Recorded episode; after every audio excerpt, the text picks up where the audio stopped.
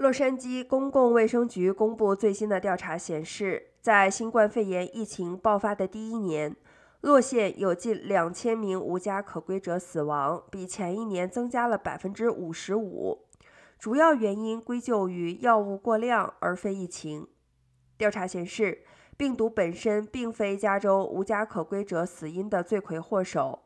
然而，在为防止病毒传播而大幅减少服务之后，确实影响了这类族群的心理健康和药物滥用治疗。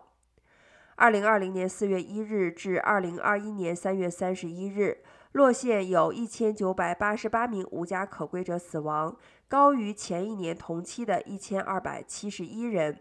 报告还指出，疫情流行第一年，冠心病是这个族群的第二大死因。有三百零九人死亡，比前一年增加百分之三十，而真正死于肺炎的相关患者为一百七十九人。